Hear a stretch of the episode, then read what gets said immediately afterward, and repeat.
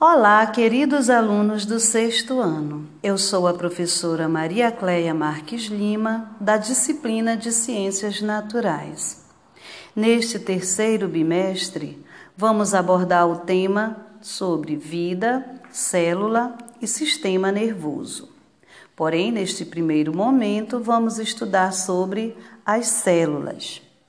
Veremos a de descoberta da célula, a teoria celular e a estrutura da célula.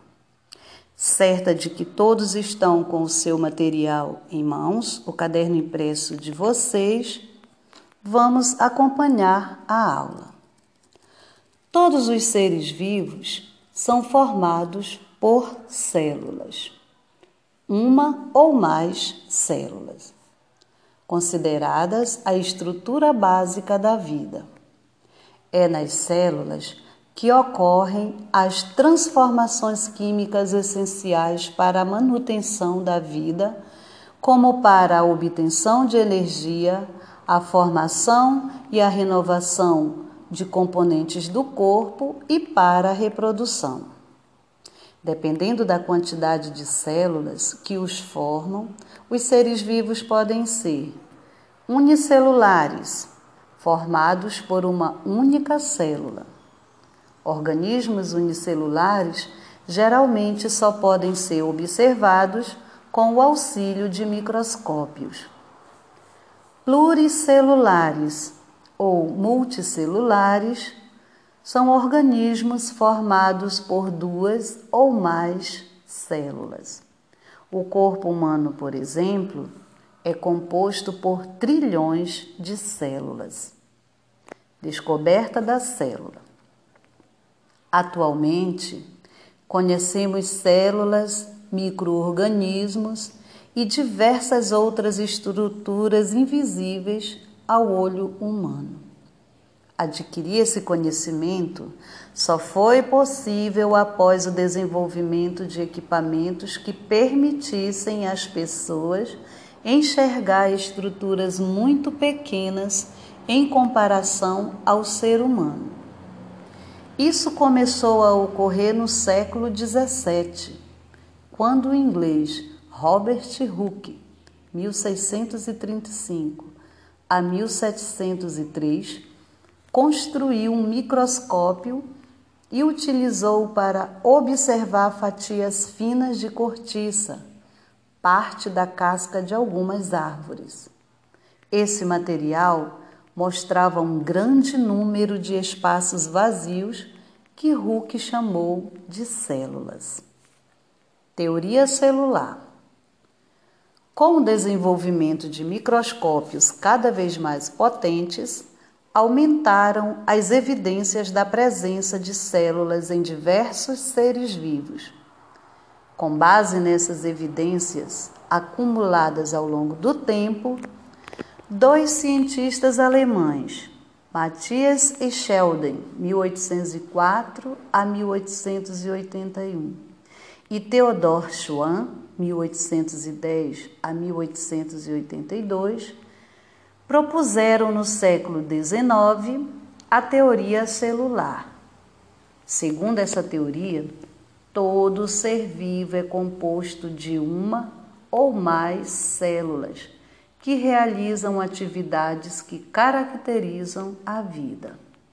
Assim, por ser a unidade constituinte de todos os seres vivos e a menor estrutura capaz de realizar processos característicos dos seres vivos, a célula é considerada a unidade estrutural e funcional de todo ser vivo. Estrutura da célula. Existem muitos tipos de células, mas todas apresentam uma estrutura básica formada por membrana plasmática, material hereditário e citoplasma. Vamos ver a função de cada uma dessas partes principais da estrutura da célula. Membrana plasmática envolve a célula e controla a entrada e a saída de materiais mantendo o meio interno adequado ao funcionamento celular. Material hereditário contém as informações para a manifestação das características hereditárias de um ser vivo e para o funcionamento do organismo. Muitos seres vivos apresentam o material genético formado de DNA, sigla que significa ácido desoxirribonucleico. Nos animais, nas plantas e em outros seres vivos, ele se encontra dentro de uma estrutura chamada núcleo. Citoplasma constituído de um líquido viscoso que preenche a célula no qual estão imersas as organelas, também chamadas organoides, componentes que realizam funções específicas na célula. Agora, para aprimorar e organizar o conhecimento, temos a atividade. Com base no texto, vocês vão responder: O que é célula? Qual o nome do cientista descobridor da célula? O que a teoria celular afirma? Quais os cientistas alemães propuseram no século XIX a teoria celular?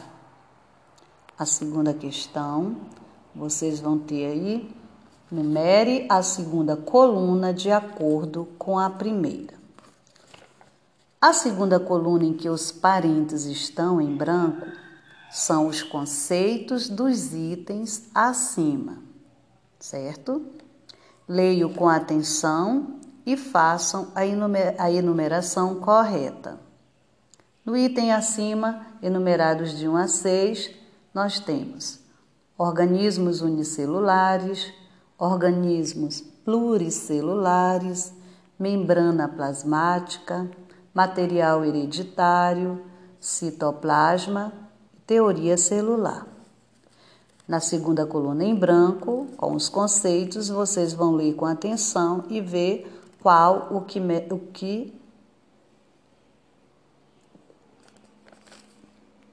Desculpe qual o número acima que corresponde ao conceito abaixo.